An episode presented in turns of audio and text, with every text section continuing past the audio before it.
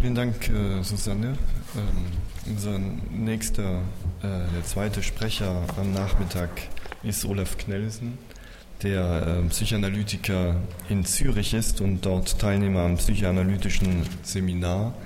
Er beschäftigt sich in seiner Arbeit mit, mit den Fragen zum Verhältnis von Psychoanalyse und Kunst und Kultur und hat äh, zu diesen verschiedentlich publiziert. Euh, notre deuxième exposé pour cet après-midi est celui de Olaf Knelsen, qui est psychanalyste à Zurich et euh, membre du séminaire psychanalytique dans cette ville. Son travail porte sur des questions euh, qui concernent les rapports entre psychanalyse, l'art et la culture, et ses publications se trouvent aussi dans ce champ de travail. Olaf.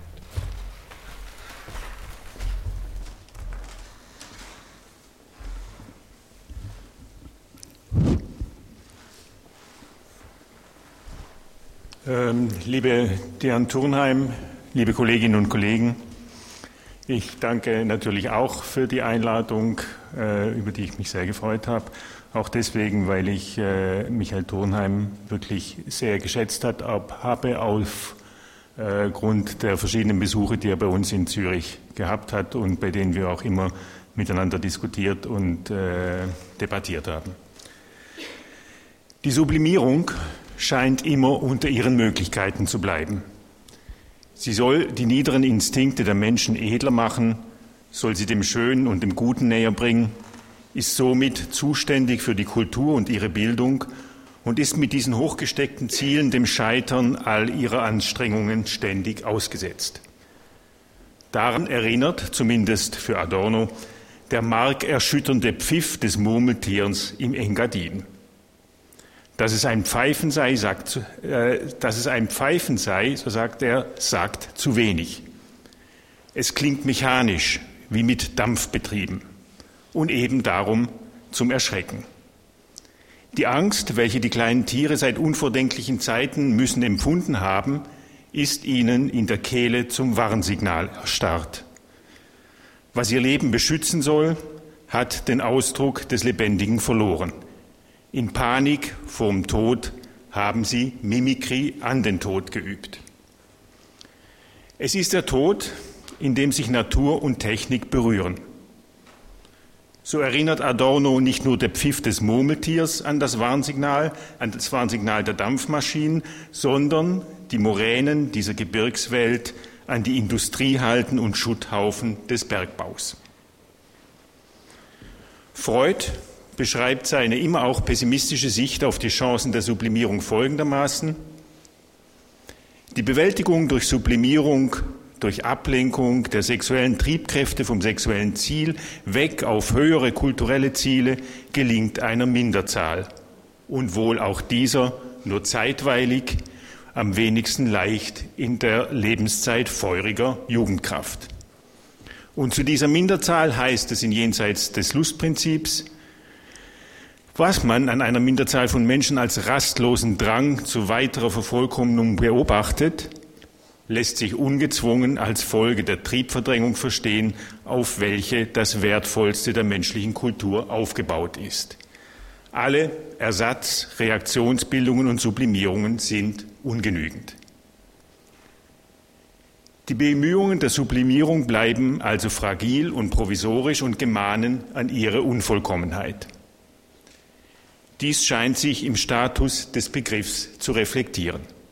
Er gehört zu den ungeklärtesten Termini der Psychoanalyse überhaupt. Ein Aspekt taucht freilich bei den Versuchen der Klärung seiner Wirkungsweise immer wieder auf, nämlich die Aufgabe, eine Reduktion, eine Subtraktion des Triebhaften vorzunehmen.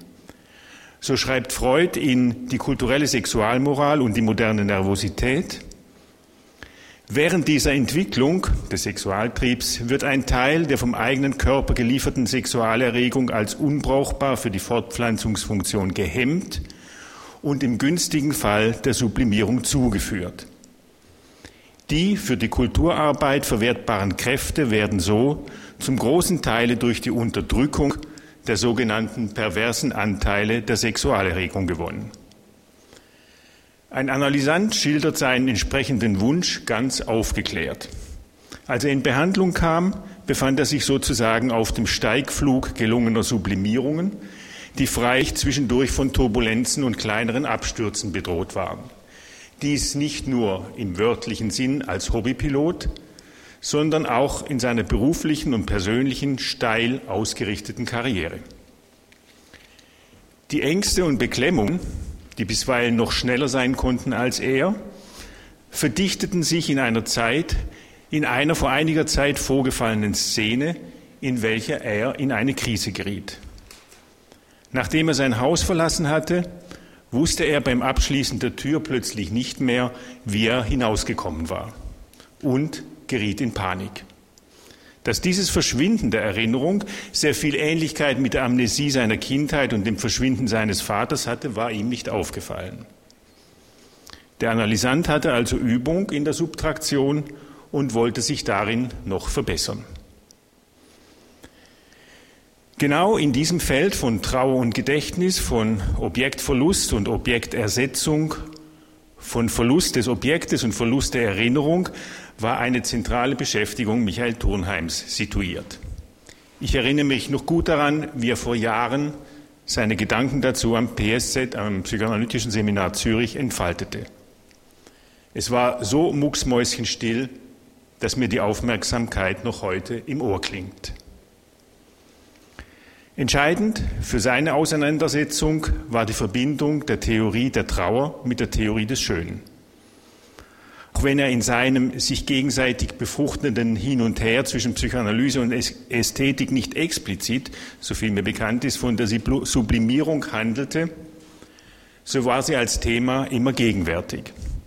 Da Struktur und Dynamik der Konstituierung des Objekts und des Objektwechsels in ihrer Bedeutung für die Kultur entwickelt wurden. Odo Marquardt hat in den Schwierigkeiten mit der Geschichtsphilosophie schon auf dieses bedeutsame Verhältnis von Ästhetik und Therapeutik im 19. Jahrhundert hingewiesen. Den bedeutsamen Aufschwung beider Disziplinen in dieser Zeit deutet er als Kompensationsphänomen angesichts des Scheiterns des Menschen, sich aus seiner selbstverschuldeten Unmündigkeit zu befreien. Ästhetik und Therapeutik verdanken so Marquardt ihre Bedeutung diesem ständigen Scheitern und stehen selbst im Zeichen dieses unbewältigbaren Rests. Und genau von diesem Rest hat Michael Turnheims Denken seinen Ausgang genommen. Seine Auseinandersetzung mit der Trauer hebt an mit der Stelle aus Freuds Brief an Ludwig Binswanger zum Tode dessen Sohnes. Eva hat sie vorhin schon zitiert. Ich mache es nochmals. Man weiß, dass die akute Trauer nach einem solchen Verlust ablaufen wird. Aber man wird ungetröstet bleiben, nie einen Ersatz finden. Alles, was an die Stelle rückt, und wenn es sie noch ganz ausfüllen sollte, bleibt doch etwas anderes. Und eigentlich ist es recht so. Es ist die einzige Art, die Liebe fortzusetzen, die man ja nicht aufgeben will. Auch bei einem Ersatz, so Freud, wird doch etwas anderes bleiben. Dieses andere stellt Turnheim dem entgegen, was von Freud in Trauer und Melancholie formuliert wurde.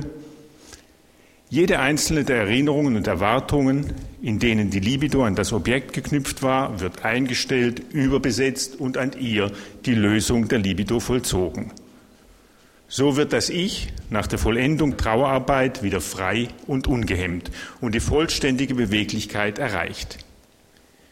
Dieser These entsprechend würde, so Michael Turnheim, die normale Trauer nicht nur zur Bedingung haben, dass ein Objekt durch ein anderes ersetzt, sondern auch fordern, dass eine solche Substitution in vollständiger, absoluter Weise, das heißt ohne Rest, erfolgt. Dieselbe Sichtweise findet Turnheim dann in Freuds Text zur Vergänglichkeit wieder. Diesmal in Freuds Verständnis des Kunstgenusses. Auf einem Spaziergang durch eine blühende Sommerlandschaft erfährt Freud im Gespräch mit dem jungen, bereits rühmlich bekannten Dichter, der wahrscheinlich Rilke war, von dessen schmerzlichem Weltüberdruss angesichts des Vergänglichen allen Schönen. Ihm hielt Freud entgegen, dass doch gerade diese Vergänglichkeit eine Wertsteigerung bedeute und eine Kostbarkeit sei, die man erst recht genießen können und solle, womit er beim Dichter und einem stillen Dritten allerdings nicht auf Resonanz gestoßen ist. Dieses Sträuben der beiden anderen erklärte er sich mit der nicht vollzogenen Trauer, die es eben möglich machen würde, alle Besetzungen vom geliebten Objekt abzuziehen um so frei zu werden und sich andere Objekte zum Ersatz nehmen zu können. Beide so gegensätzlich erscheinende Sichtweisen, die des Dichters und die Freuds, treffen sich darin, dass sie Kunst ganz im Zeichen der Empfindung und ihrer Vergänglichkeit betrachten. Darin erkennt Turnheim nicht nur Freuds Theorie der Trauer aus Trauer und Melancholie, sondern eine implizite Theorie des Schön, wie sie von Hegel unter dem Stichwort Vergangenheitscharakter der Kunst vertreten wurde. Denn Kunst füllt unser höchstes Bedürfnis nicht mehr aus. Denn es gäbe eine tiefere Fassung der Wahrheit, in welcher sie nicht mehr dem Sinnlichen so verwandt und freundlich ist. Weil, der Gedanke und die Reflexion hat die schöne Kunst überflügelt. Ob Hegel damit seine Ablehnung bzw. sein Unverständnis moderner Kunst gegenüber zum Ausdruck gebracht hat oder aber deren Aufkommen beinahe schon visionär vorausgesehen hat, kann offen bleiben. Auf jeden Fall ist moderne Kunst für Turnheim, der dazu Peters Zondi zitiert, dadurch gekennzeichnet, dass sie im Hinblick auf das klassische Ideal von Vermittlung schmerzhafte Nichtvermittlung von Allgemeinem und Besonderem zur Darstellung zu bringen versucht. Der modernen Kunst würde also eine Ästhetik des Rests entsprechen. Freuds Theorie der Trauer beruht demgegenüber auf einer im Sinnlichen aufscheinenden restlosen Vermittlung, restlosen Vermittlung von Allgemeinem und Besonderem. Damit, Tonheim bewegt sich wieder von der Ästhetik zur Psychoanalyse, situiert sich Freud mit seiner Theorie der restlosen Ersetzung des Objekts durch die Trauer in jenem amerikanischen Gefühl, das er in zeitgemäßes über Krieg und Tod folgendermaßen beschrieben hat. Das Leben verarmt, es verliert an Interesse, wenn der höchste Einsatz in den Lebensspielen eben das Leben selbst nicht gewagt werden darf. Es wird so schal, gehaltlos wie etwa ein amerikanischer Flirt, bei dem es von vornherein feststeht, dass nichts vorfallen darf.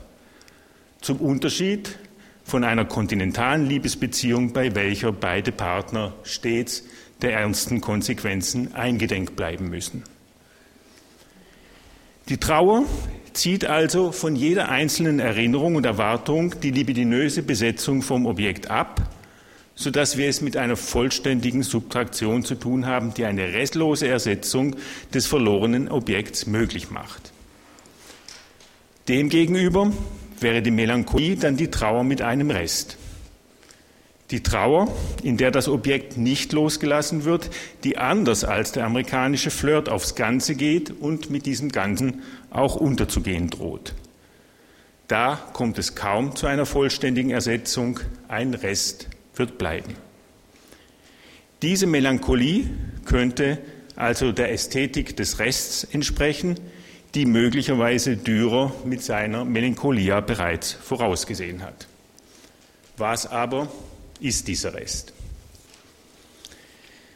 Diesem Rest der Nichtvermittlung zwischen Allgemeinem und Besonderem geht Turnheim mit der Frage der Alterität nach in einer zweiten, in seiner zweiten Lektüre von Zeitgemäßes über Krieg und Tod, stellt er nämlich fest, dass die von Freud behauptete Möglichkeit einer authentischen Erfahrung des Todes im Krieg einen ebenso unauflösbaren Rest hat.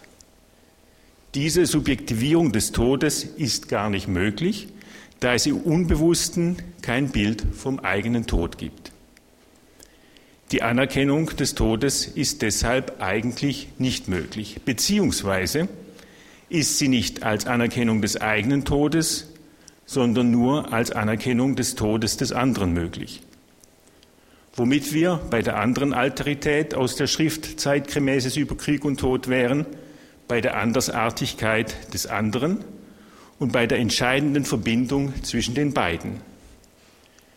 Die von Freud als notwendig erachtete Erfahrung des Todes wird nur über den Tod des anderen möglich. Das macht diesen Tod des anderen zu einem für das Subjekt Notwendigen, was einerseits eine ständige Trauer, auch eine ständige Schuld impliziert und andererseits eine immer schon vorgängige Identifikation mit dem anderen bedeutet. Wie notwendig diese Bewegung, diese nach Außenwendung für das Subjekt und für die Auseinandersetzung mit dem Tod ist, hat Freud in Jenseits des Lustprinzips beschrieben. Wir haben von jeher eine sadistische Komponente des Sexualtriebs anerkannt. Sie kann sich, wie wir wissen, selbstständig machen und als Perversion das gesamte Sexualstreben der Person beherrschen. Sie tritt auch in einer der von mir sogenannten prägenitalen Organisationen als dominierender Partialtrieb hervor. Wie soll man aber den sadistischen Trieb, der auf die Schädigung des Objekts zielt, vom lebenserhaltenden Eros ableiten können? Liegt da nicht die Annahme nahe, dass dieser Sadismus eigentlich ein Todestrieb ist, der durch den Einfluss der narzisstischen Libido vom Ich abgedrängt wurde, sodass er erst am Objekt zum Vorschein kommt? Er tritt dann in den Dienst der Sexualfunktion. Durch einen Wechsel des Objekts, eigentlich müsste man sagen durch das Schaffen eines Objekts, wird der primäre Masochismus zum Ursadismus. Dieser ist also der nach außen gewendete Todestrieb. Um nicht in sich selbst zu fallen, um eine Distanz zum Tod zu schaffen, muss es zu dieser Wende kommen. Sublimierung wäre dann eine Subjektivierung des Todes, die das Subjekt gleichzeitig mit dem Objekt auf gegensätzliche und gleichzeitig unauflösbare Art und Weise ambivalent verbindet und auch konstituiert. Der von Turnheim beschriebene nicht zu vermittelnde und nicht ersetzbare Rest der Alterität des Todes wäre damit gleichzeitig auch Ausgang einer objektbildenden Sublimierung. Insa Hertel schreibt in diesem Zusammenhang, die Lust zum Beispiel in künstlerischen oder forschenden Aktivitäten wäre eine Art Rückwendung auf jene objektlose Jouissance und meint damit mit Bersani zur Sublimierung Sie ist the dream of purely burning, auch wenn sich sublimierte Energie später mit bestimmten Ich-Interessen und Aktivitäten verbinden wird. Wie das zu verstehen ist, beschreibt Pontalis in seinem Buch Traum und Schmerz. Auch wenn der Traum heute vor allem als Traumtext verstanden wird, auch wenn Worte und Namen im Traum vorkommen, gehört und gesprochen werden können, so hat der Träumer es doch vornehmlich mit Bildern zu tun. Der Traum ist, darauf verweist Pontalis, vor allem ein visuelles Ereignis. Diesem Umstand trug Freud mit einem der vier Faktoren der, Trauer, der Traumarbeit Rechnung, mit der Rücksicht auf Darstellbarkeit. Unter den verschiedenen Nebenanknüpfungen an die wesentlichen Traumgedanken wird diejenige bevorzugt werden, welche eine visuelle Gestalt Darstellung erlaubt, und die Traumarbeit scheut nicht die Mühe, den spröden Gedanken etwa zuerst in eine andere sprachliche Form umzugießen, sei diese auch die ungewöhnlichere, wenn sie nur die Darstellung ermöglicht und so der psychologischen Bedrängnis der Traum, des eingeklemmten Denkens ein Ende macht. Traumgedanken können demnach nur dann Aufnahme in den Traum finden, wenn sie dargestellt, das heißt in Bildern dargestellt werden können. Dazu schreibt Pontalis, was ich sehen kann, was ich mir vorstellen kann, ist bereits das, was ich auf Distanz halten kann.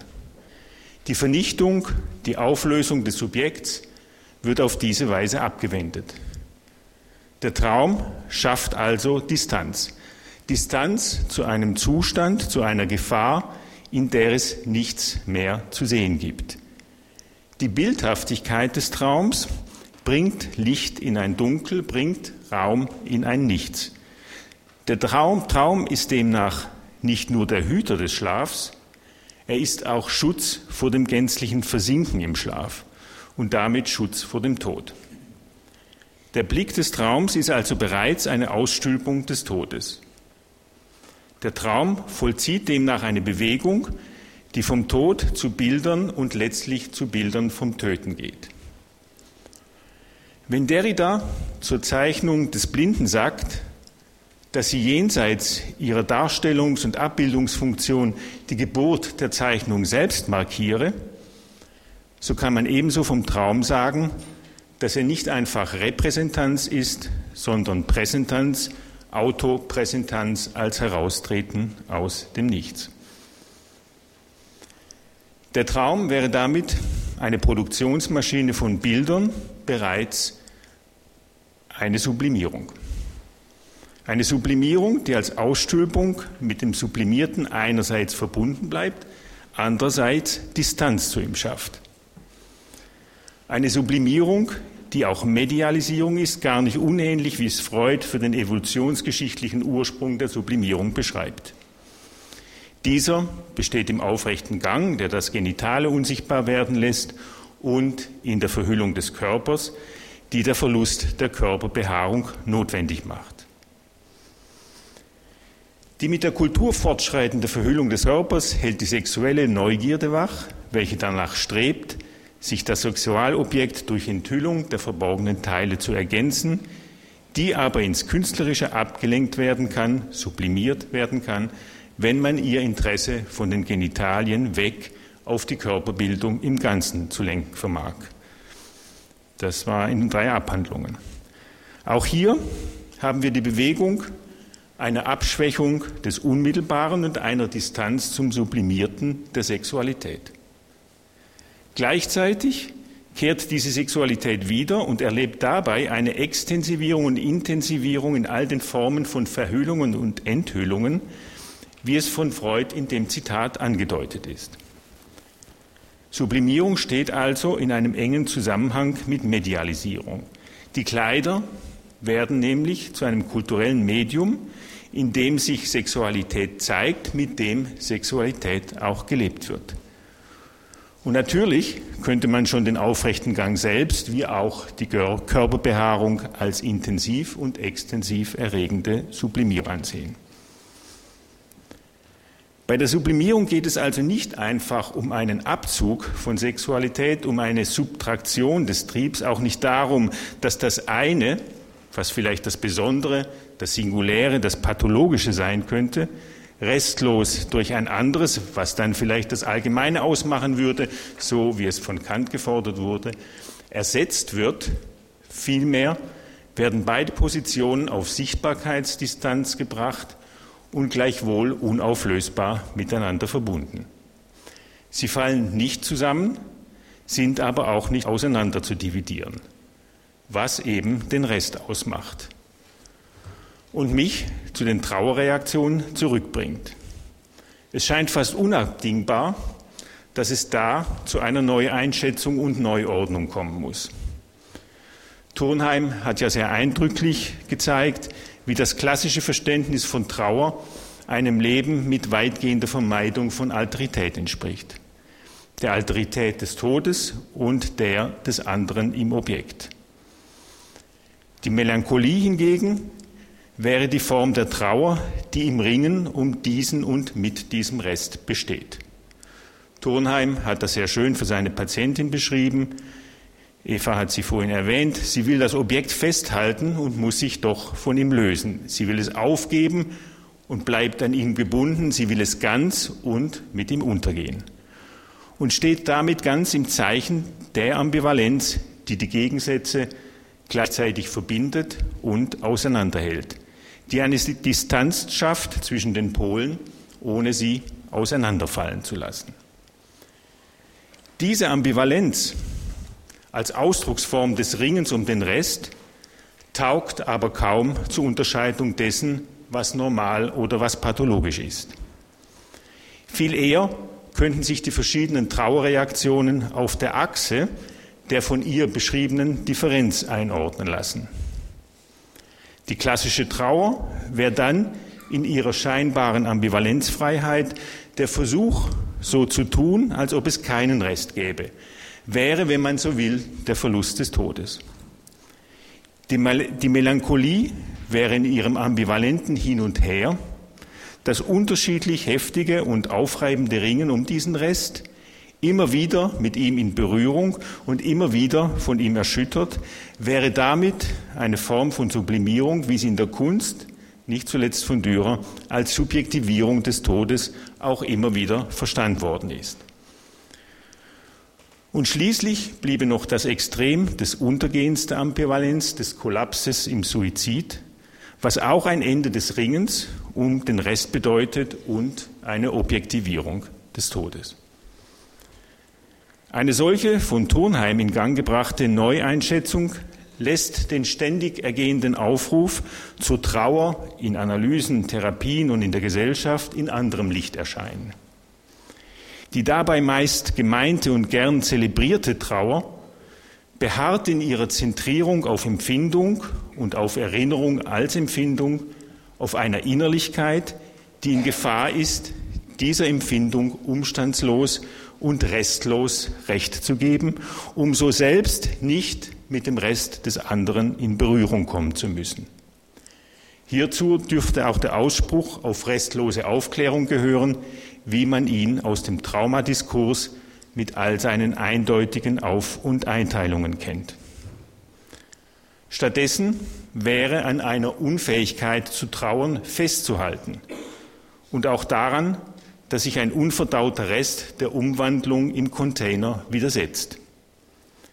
Die Forderung nach vollständiger Trauer mit restloser Ersetzung des Objekts und das Postulat der Freiheit von Ambivalenz scheinen mehr aus einer Orientierung an gängigen Normen zu resultieren und nicht an der Sache des Umgangs mit dem Ding. Hertel hat das sehr schön formuliert, wenn es im Zusammenhang mit der Sublimierung, um die es hier ja geht, von der Existenz eines Überschusses in der Positivität des Sozialen, eines in kulturellen Äußerungen unartikulierbaren oder auch einer Externalität der Gesellschaft zu sich selbst schreibt. In diesem Sinn hält Turnheim, worauf ich wieder zur Sublimierung und zu meinem Schluss komme, daran fest, dass Ambivalenz der Versuch unmöglicher Darstellung misslingender Taufe des fremden Dings ist. Viel schöner könnte man Sublimierung kaum beschreiben und zu fassen versuchen. Bei Adorno heißt das so, Psychologie der Kunst hätte das Kunstwerk, das Kunstwerk nicht nur als das dem Künstler gleiche zu dechiffrieren, sondern als Ungleiches, als Arbeit an einem Widerstehenden. Goebel fasst die Argumentationsfigur Adornos folgendermaßen zusammen. Nur indem das Subjekt die fundamentale Erschütterung durch Kunst erfährt, wird es in vollem Umfang des Preises inne, den der Prozess der Zivilisation gekostet hat und erkennt es zugleich, dass dieser Prozess nicht unentrinnbar gleichbedeutend ist mit dem Verzicht auf Glück und chronischem Unbehagen. Im Durchgang durch die Erschütterung durch Kunst, die an den dauernden Schmerz des Zivilisationsprozesses erinnert, gewinnt das Subjekt allererst einen validen Begriff von Glück, der die Mitte hält zwischen Erinnerung und Sehnsucht. Zentral ist hier die Erschütterung, die zur Erkenntnis führt. Gar nicht unähnlich, wie es bei Turnheim die Berührung mit dem Rest, die Erfahrung des Rests ist, aus der Sublimierung entsteht. Der Rest beim Wechsel des Objekts, bei seiner Bildung wird also nicht abgezogen, er kommt im Gegenteil trotz aller entgegengesetzten Bestrebungen immer wieder dazu. Es geht also nicht um Subtraktion, sondern um Addition oder Multiplikation. Deshalb kann es dazu kommen, was Freud so beschrieben hat, indem die Natur mit diesem Gegensatzpaar der Ambivalenz arbeitet, bringt sie es zustande, die Liebe immer wach und frisch zu halten. Und ganz ähnlich beschreibt Goebel für Adorno, dass eine Theorie der Sublimierung nicht nur eine Theorie des Verzichts, des Mangels, der Entsagung oder der Kompensation formuliert, sondern immer auch eine Theorie der Lust und der Fülle schreibt. Etwas von dieser Erfahrung hat zu Beginn beschriebene Analysant gemacht, der nach dem Scheitern einer Aufgabe, auf die er sich stromlinienförmig zugeschnitten hatte, nicht in eine Depression fiel, sondern sich und seine Umgebung plötzlich ganz anders, wie er sagte, erlebte. Das, wovon er sich zu lösen, wovon er sich lösen zu müssen glaubte, wurde ihm immer mehr zum Gewinn. Zu einem Gewinn, der durch die vorgängigen Einschränkungen ganz sicher nicht geschmälert, sondern intensiviert wurde. Die Quanten der gegensätzlichen Strebungen haben sich also nicht subtrahiert, sondern viel eher addiert oder multipliziert. Etwas von dieser Erfahrung müssen auch wir in, unserer, in unseren Analysen machen, die nur in der Gefahr des Scheiterns gelingen können. Ganz so, wie die Einhaltung des Settings nur Sinn in der Spannung zu seiner Übertretung macht und findet. Es ist dieser Rest, jene Lesbarkeit, wie er es poetisch formulierte, einer jenseits von Lebendigkeit wirkenden Andersheit, im Hin und Her zwischen Ästhetik und Therapeutik, von Singularität und Allgemeinem, den Michael Thurnheim so genial angedacht hat und der für mich mein Andenken an ihn ausmacht. Ich danke Ihnen.